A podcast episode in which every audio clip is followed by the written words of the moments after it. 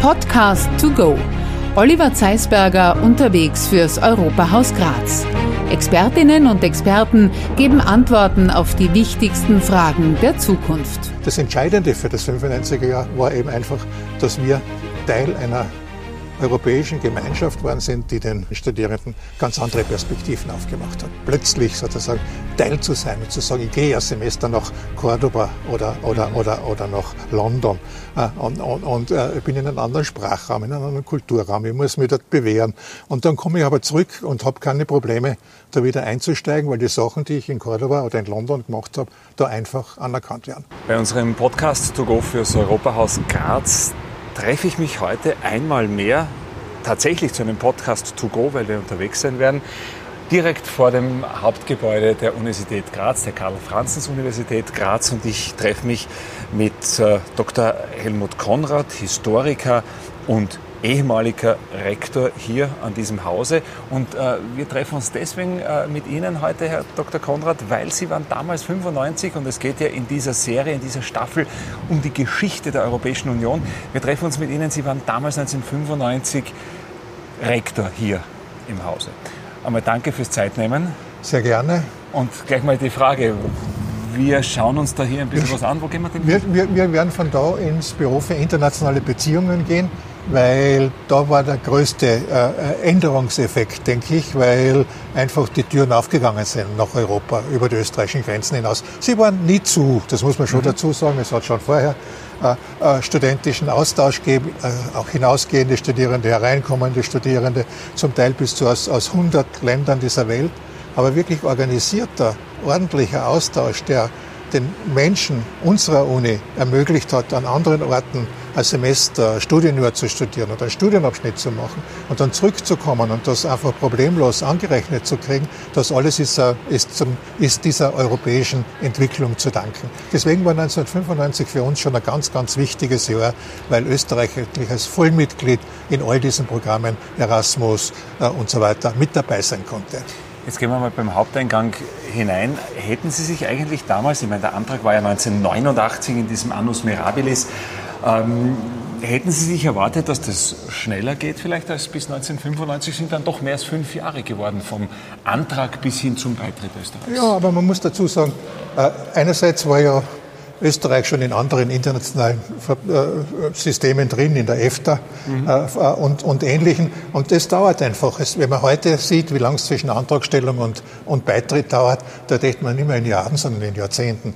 Das mhm. heißt, es sind sehr viele Sachen einfach äh, zu äh, erreichen, zu äh, nachzuweisen gewesen. Mhm. Hat man dort die Standards, dort die Standards und hat man vor allem also am Bildungssektor auch, auch die Standards in der Qualität des, der, der, der höheren Schulen. Ist ja keine Selbstverständlichkeit in der Welt, dass alle Unis gleiche Qualitäten haben. Und das ist vielleicht eine der großen Schwierigkeiten in diesem, in diesem Europa des Zusammenwachsens, dass man sagt, es gibt halt Länder, die, wo das Bildungswesen eine vielleicht noch größere Tradition hat wie bei uns. Großbritannien, wenn man, mhm. wenn man Oxford, Cambridge, äh, die, mhm. die Londoner Colleges hernimmt, die Niederlande mit ihren berühmten Universitäten, Uppsala in Schweden. Und da ist sozusagen die Frage, spielt man da mit, ja? Mhm. Oder spielt man da nicht mit schon eine, die man mal nachweisen muss. Äh, für Österreich relativ leicht, weil wir haben auch ein gutes, stabiles äh, Hochschul- äh, oder universitäres Bildungswesen und auf das können wir sehr stolz sein. Das ist überhaupt eines Ihrer Spezialthemen, Ihrer Spezialgebiete, gerade wenn es um diese Harmonisierung der Studien, der Studiennachweise, der Studienberechtigungen und so weiter geht. Ich möchte Sie dazu gleich fragen, aber ich muss jetzt trotzdem hier stehen bleiben, weil es ist für mich einer der schönsten Plätze an der Universität Graz, an der ich ja auch viele Jahre verbracht habe, aber auch an diesem Platz hier. Wir sind hier im Innenhof und da steht äh, eine alte Linde, Linde. vor uns. Mhm. Ja. Und das ist einfach ein, herrlicher Platz, oder? Ja, er war aber äh, 1995 nicht, nicht, so schön. Nicht da so war schön. Schotter noch, glaube ich. Da war Schotter herinnen ja. und da konnte man noch bei dem einen Tor zum Parken hereinfahren. Manchmal, nicht immer, aber die Hofpartie. Ich habe da in dem Keller mein Fahrrad abgestellt, da, da in der Ecke. Es war schon sehr viel wilder, aber er ist halt jetzt wirklich schön strukturiert worden. Es war immer das Ziel, Beispiel die Wiener Universität, die einen wunderbaren Innenhof hat in der, in der alten Uni, wo sich dann das Leben abspielt. Und wenn Studienbetrieb ist, also ob, äh, und vor allem dann im Sommersemester, ist das einer der beliebtesten Plätze, um mhm. einfach was, was zu lesen. Es ist schottig, er ist ruhig und also die Bibliothek ist praktisch fünf Schritte äh, äh, mhm. weg von da. Das Kaffeehaus ist, äh, ist da. Und das ist schon etwas, was also jetzt den Charme hat, den ich mir damals gewünscht hätte, damals noch nicht erreicht in, in diesen Jahren. Eine natürliche Klimaanlage mit Eine natürliche Klimaanlage, ja. Mhm. Und dann bringt mich das aber auch schon zur Frage, wie sehr kann man denn als Rektor in Ihrer Zeit, äh, wie sehr kann man was beeinflussen? Wie sehr kann man, wir haben gerade vorher den grünen Rasen draußen gesehen, ja. wie sehr kann man auch Einfluss nehmen an, mit, ja. an, an, an dieses studentische Leben, Ansprüche stellen? Also es ist äh, äh sicher äh, bis zu meinem Rektorat nicht ganz so einfach gewesen, weil der Rektor war bis dorthin eine Art Repräsentationsfigur, mhm. die man am Ende einer wissenschaftlichen Karriere als letzte Stufe des Erreichten äh, gekriegt hat. Der, der, hat von Verwaltung meistens nicht viel verstanden. Der war halt einfach zum Herzeigen, schaut's, wir haben den Herrn X, eh nur Herren bis dorthin, äh, äh, und dieser Herr X repräsentiert die Uni nach außen.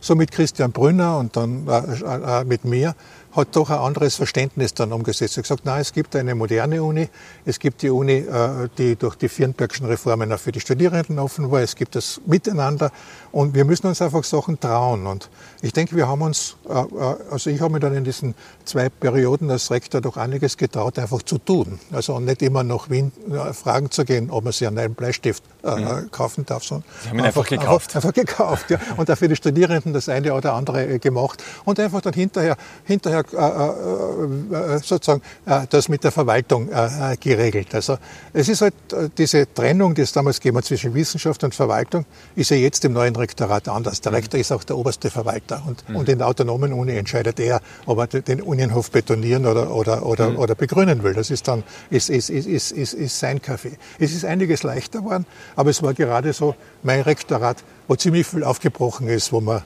mhm. doch relativ viel in Bewegung setzen konnten, was die Uni auch in der Gesellschaft ganz anders verankert hat. Aber es war überhaupt eine spannende Zeit, denke ich mir. 89 denken wir an den Mauerfall, 89 denken wir an, was da so alles in Bewegung geraten ist ja, ja. und dann 95 der Beitritt.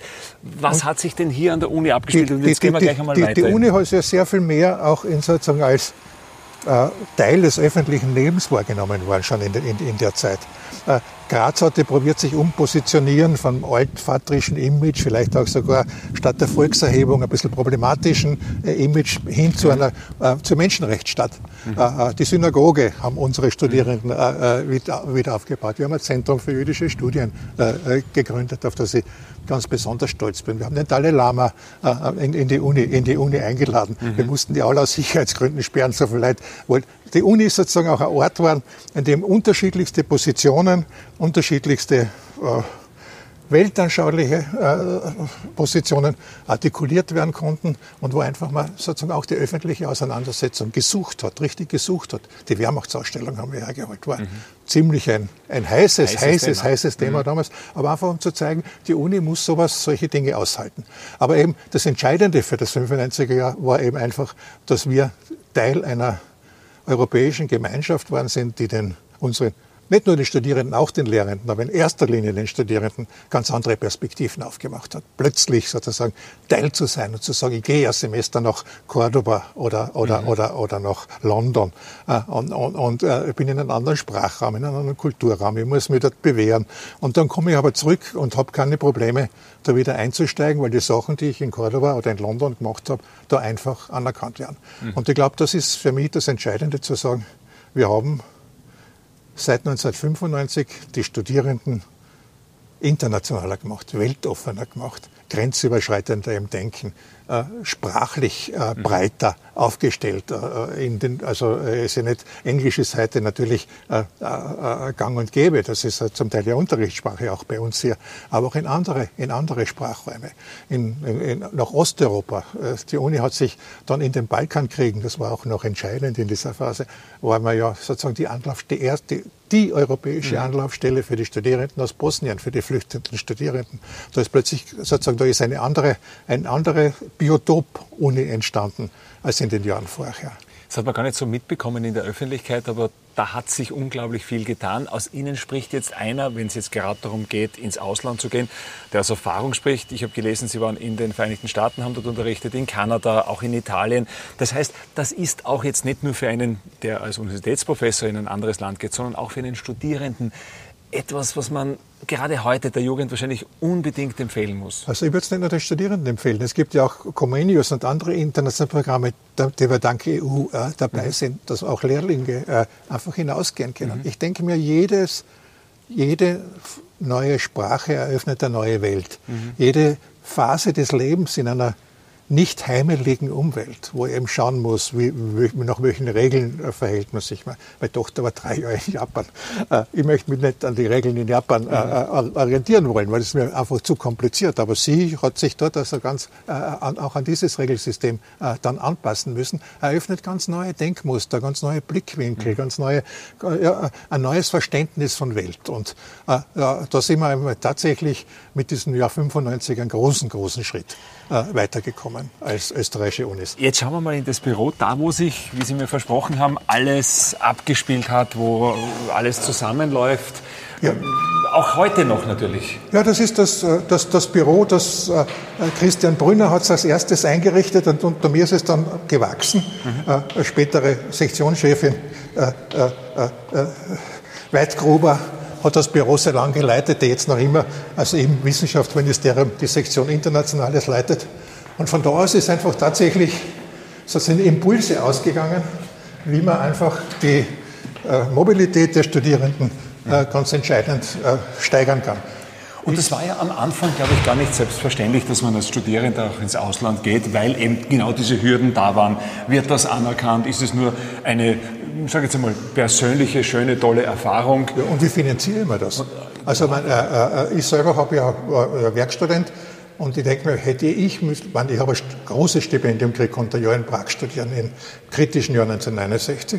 Aber die Vorstellung, dass man heute als Kind einer Bauernfamilie, einer Arbeiterfamilie ohne äh, diese Programme mhm. ein Semester nach London geht, wie soll denn das gehen? Ja unbezahlbar. Äh, unbezahlbar von der. Wohnsituation her, von, der, äh, äh, von all dem. Und da sind diese Programme einfach tatsächlich ein Traum.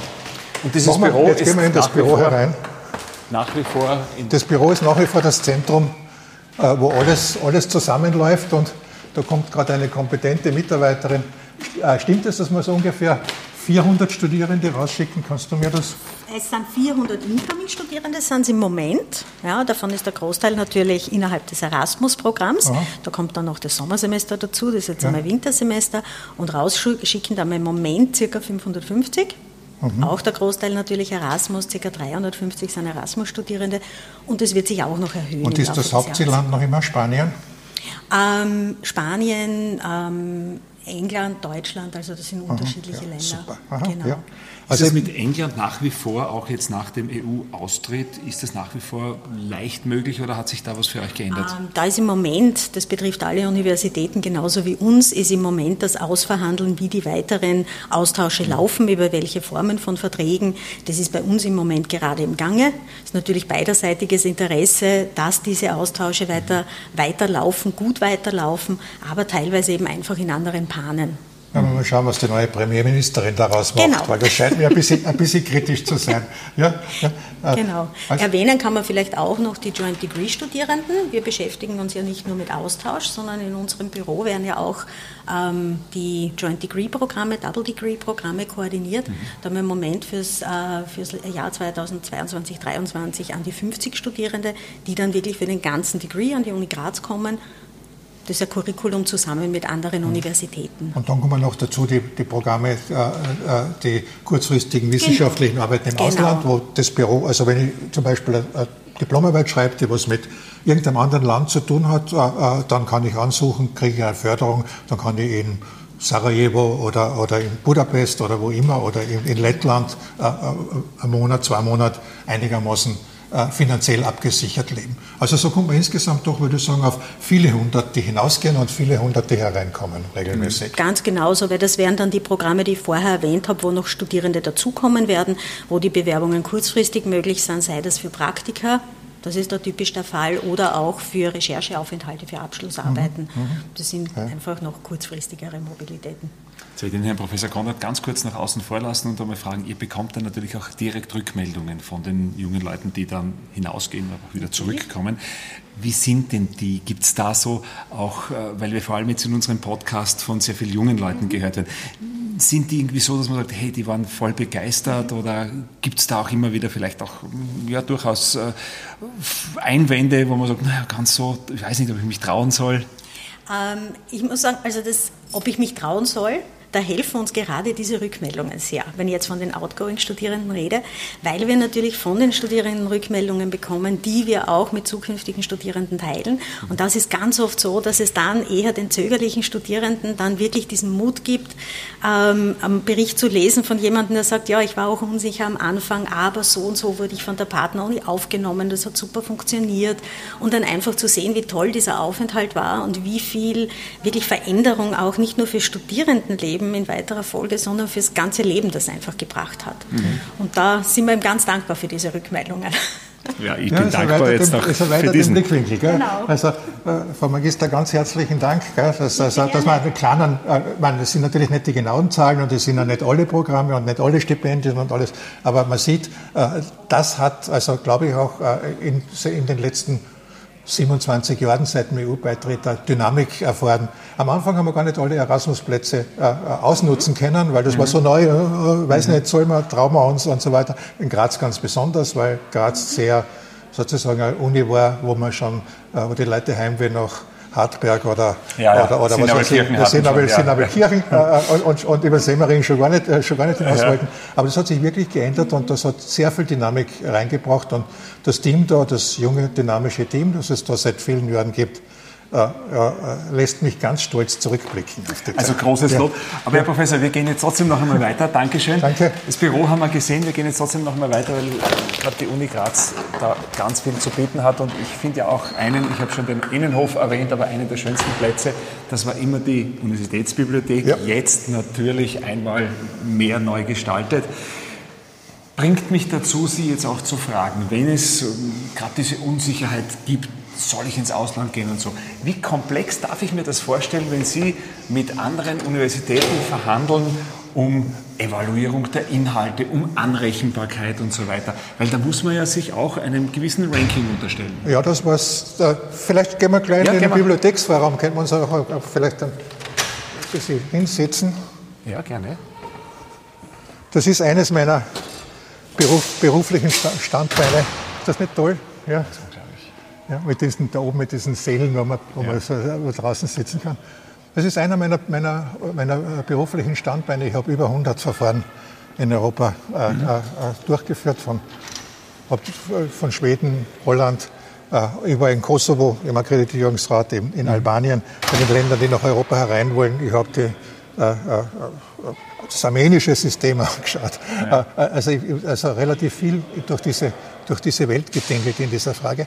Weil eines ist schon entscheidend. Wenn ich sage, ich kann alle Türen aufmachen, dann muss ich aber garantieren, dass die Angebote, die woanders stattfinden, dem Level entsprechen, den ich mhm. haben will. Mhm. Und leider hat sich auch mit dem, in diesem Europa eine Uni, ein Uni-Pseudosystem entwickelt, das die Uni auch als Cash Cow, als Geldmaschine äh, mhm. betrachtet hat. Sehr viele lausige private Angebote, die das Blaue vom Himmel versprechen mhm. und dabei äh, also dann relativ, relativ wenig, wenig, wenig halten. Mhm. Und ich war dann auch äh, Präsident des österreichischen Akkreditierungsrats für die Privatuniversitäten, weil wir gesagt haben, wir können bei uns diesen Wildwuchs, den es in Europa gegeben hat, an, mhm. an privaten Universitäten nicht leisten. Und da haben wir eigentlich Vorbildliches geleistet.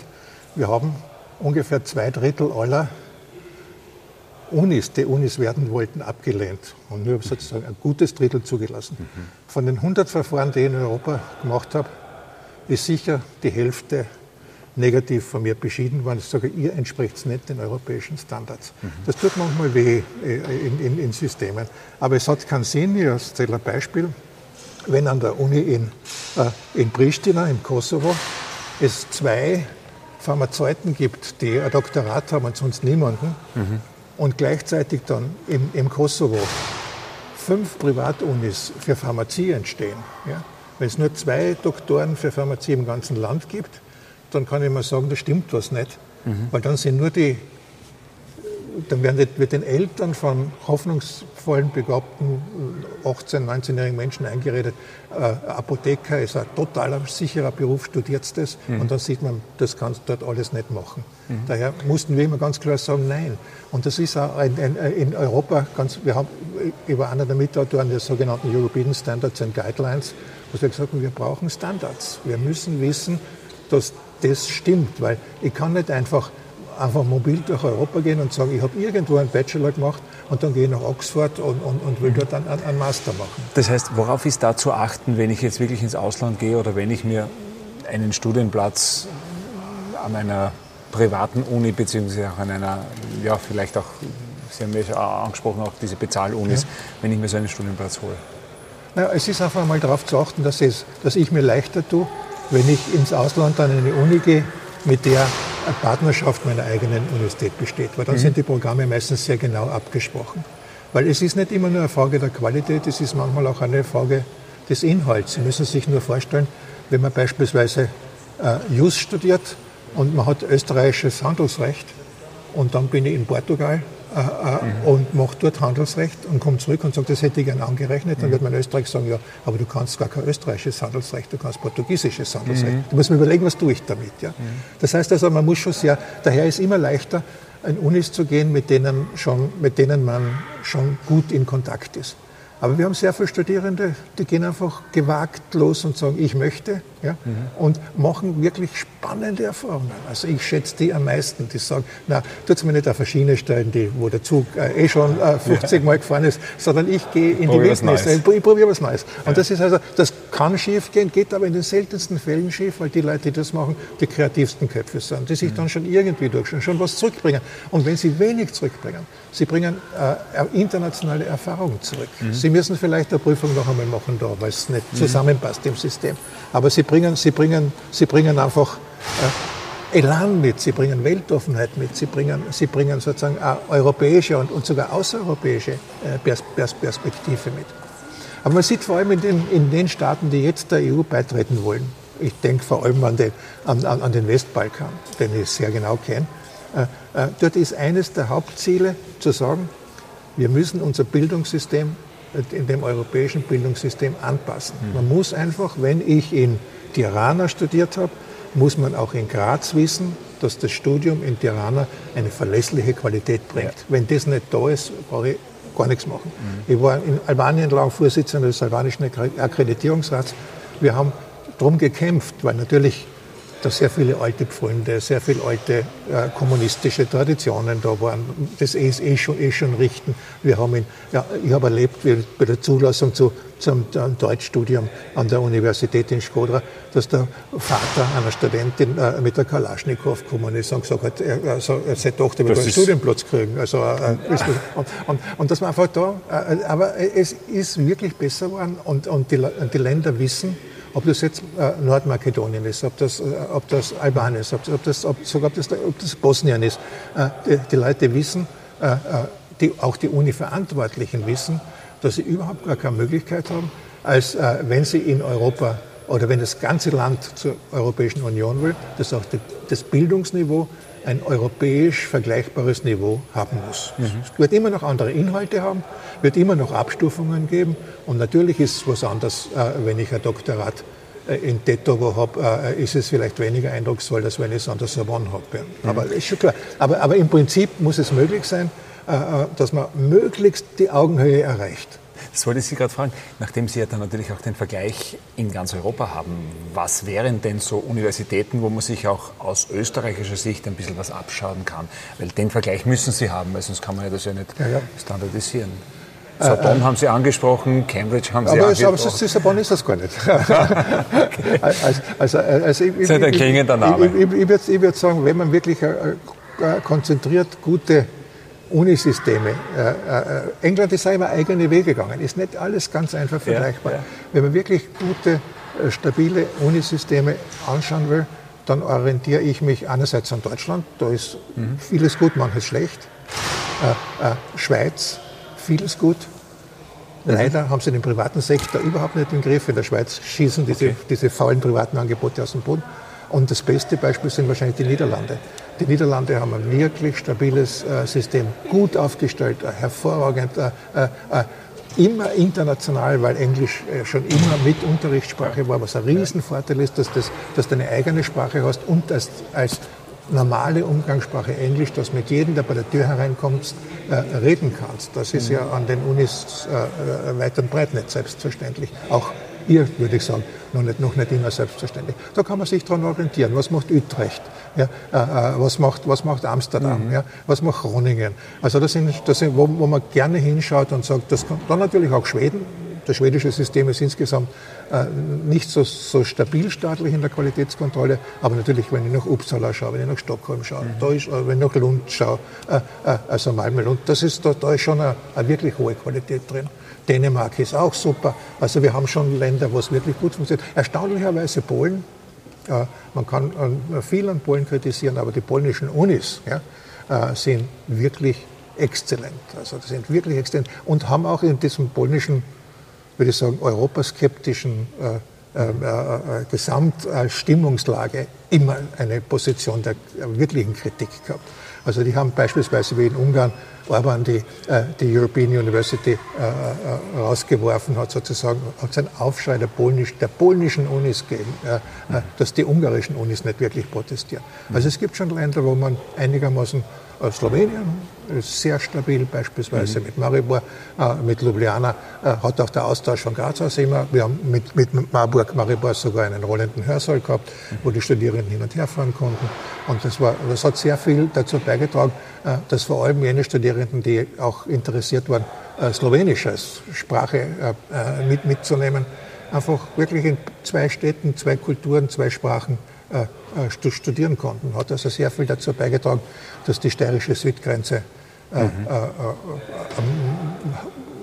nicht mehr die Wunde ist, die sie vielleicht vor 50 Jahren noch war.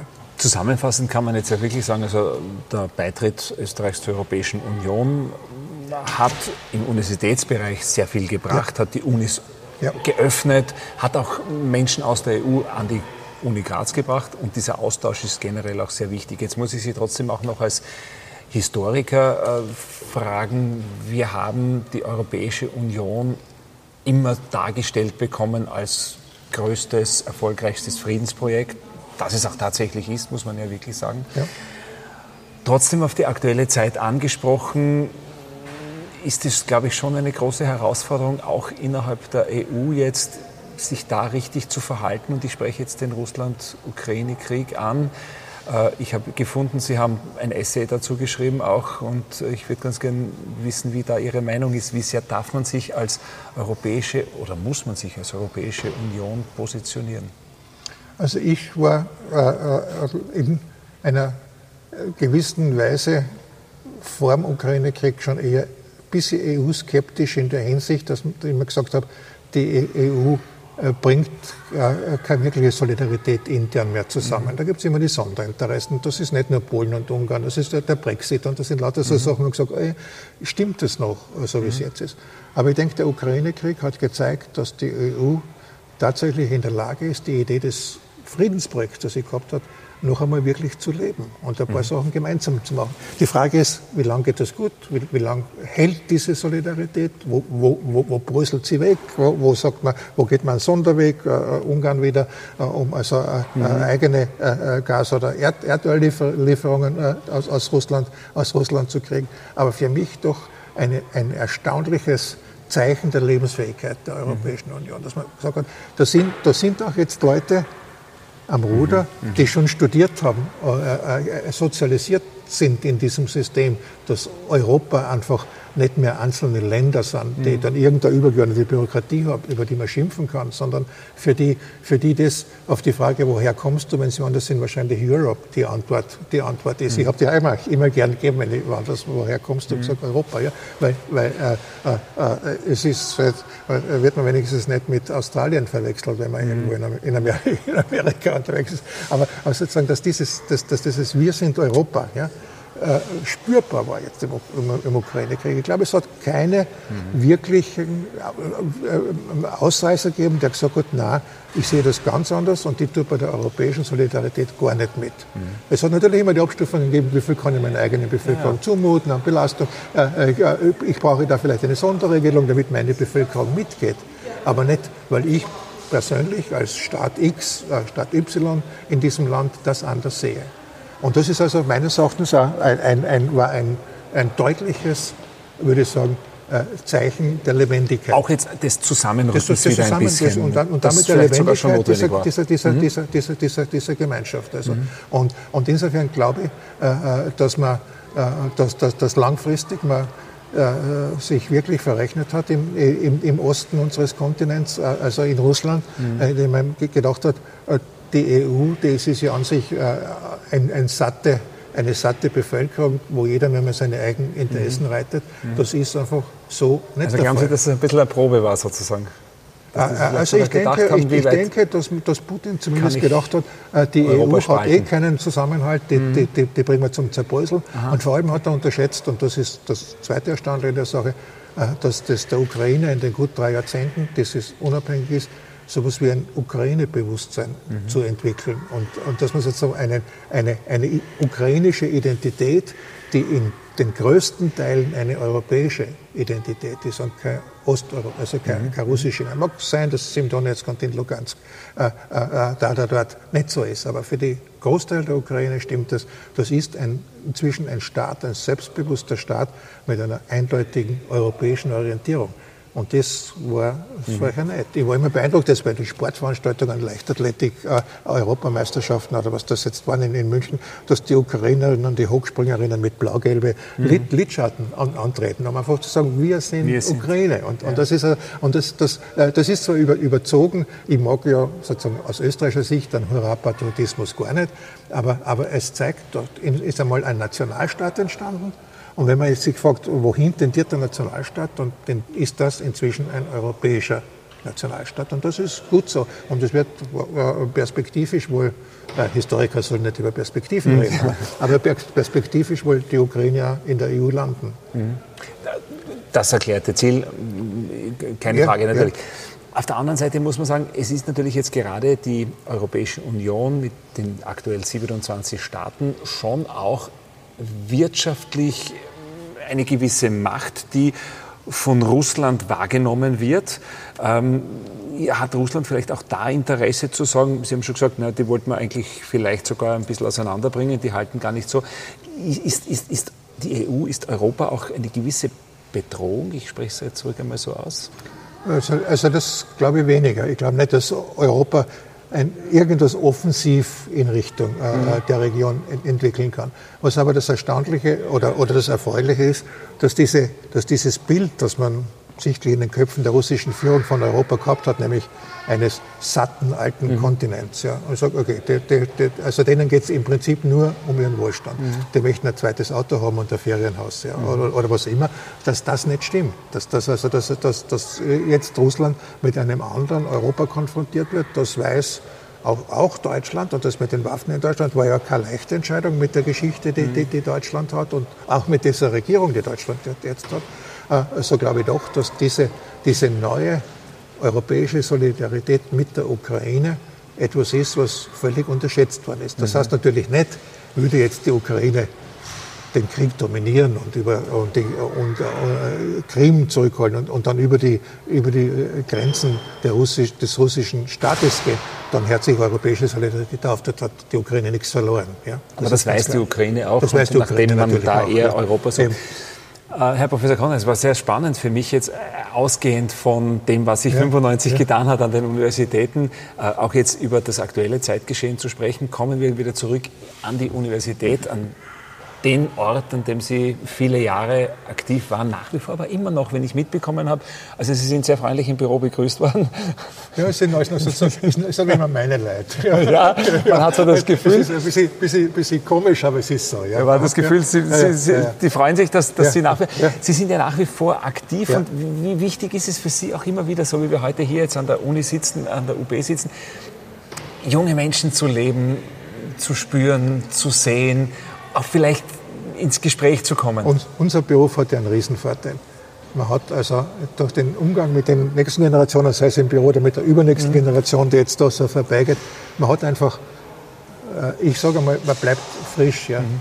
Äh, ich habe immer das Problem, mich nicht selber in dieser Generation. Ich, wenn ich im Büro bin, bin ich immer 40. Ja? Immer noch. So, so, so, so wie die. Und da möchte ich, nein, 25 kann ich, 20 kann ich, das, das, geht, das geht nicht mehr. Aber, aber sozusagen der, der Umgang mit diesen jungen Leuten, und die habe ich immer probiert, mit ihnen relativ locker und liberal um, umzugehen, hält schon wirklich jung. Ja. Also, also ich, wenn ich was, wenn ich was vermisse, äh, seitdem emeritiert bin, ist einfach nette Forschung. Forschen kann ich jetzt da, schreiben kann ich jetzt ja, da, sondern ja. ist einfach, dass man jeden Tag äh, äh, zehn neue junge Gesichter sieht, die irgendeine, irgendeine Orientierungshilfe geben kann. Mhm. Sag, was magst du, was magst du, wohin, was willst du äh, werden, was interessiert dich eigentlich? Mhm. Dass man, dass man jungen Leuten äh, äh, Themen vorgeben kann, die, mhm. die sie dann für, sozusagen in, in, in, ihrem Leben prägen, die, äh, äh, äh, zwei von dem Team, die, die da drüben waren, die bei mir studiert haben, die haben die haben so internationale Themen an, angefangen und dann landen sie im Büro für internationale Beziehungen, ja. was ja schön ist, ja, weil es sozusagen eine logische Konsequenz ist. Ich war draußen, ich habe ein Thema geschrieben über Beziehungen ja. zwischen den Unis und dann arbeite ich in, in, in dem Feld. Und das ist also, also mich, mich hält die Uni noch immer jung und, und witzigerweise, obwohl das so, so blöd ist und natürlich überhaupt keinen Realitätsbezug hat, ich sage immer meine Uni.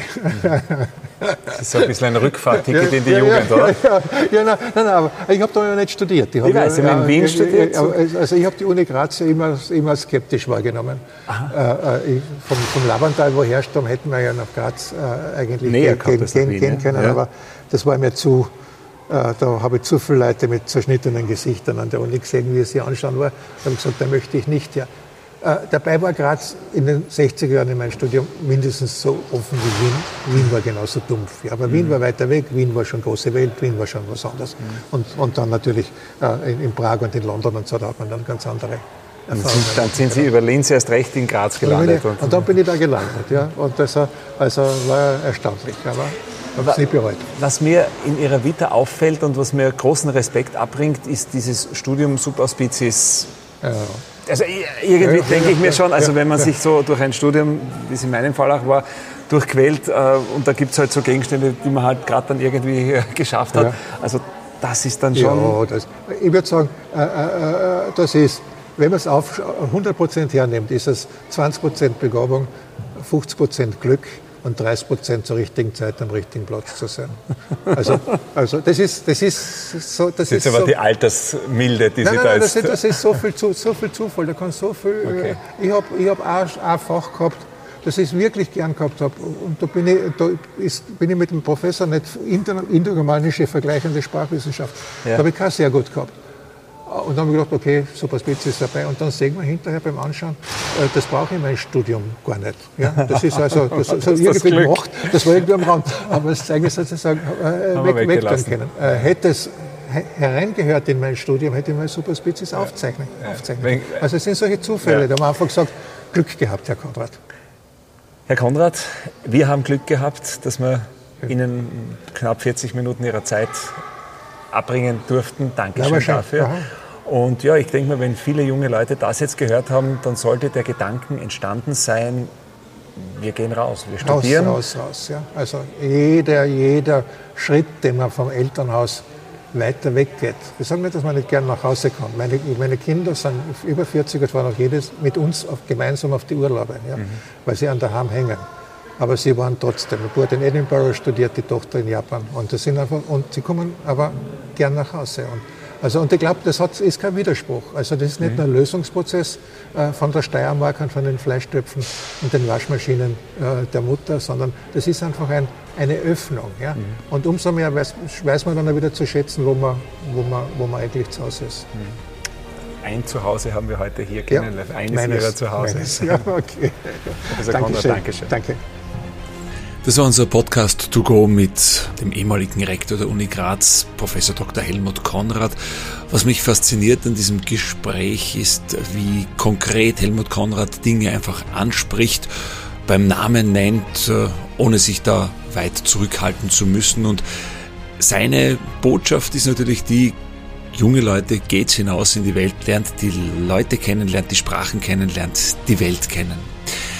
In der nächsten Ausgabe unseres Podcasts To Go bekommen wir einen Zeitzeugen, einen, der den Zweiten Weltkrieg als Kind noch mitbekommen hat und dann natürlich auch die Entwicklung in Europa kennengelernt hat, der auch äh, die Entwicklung der Europäischen Union mitverfolgt hat und den Beitritt Österreichs. Wird eine spannende Sache, ein spannendes Gespräch. Nächste Woche unser Podcast To Go mit einen Zeitzeugen. Ich freue mich, wenn Sie alle wieder dabei sind.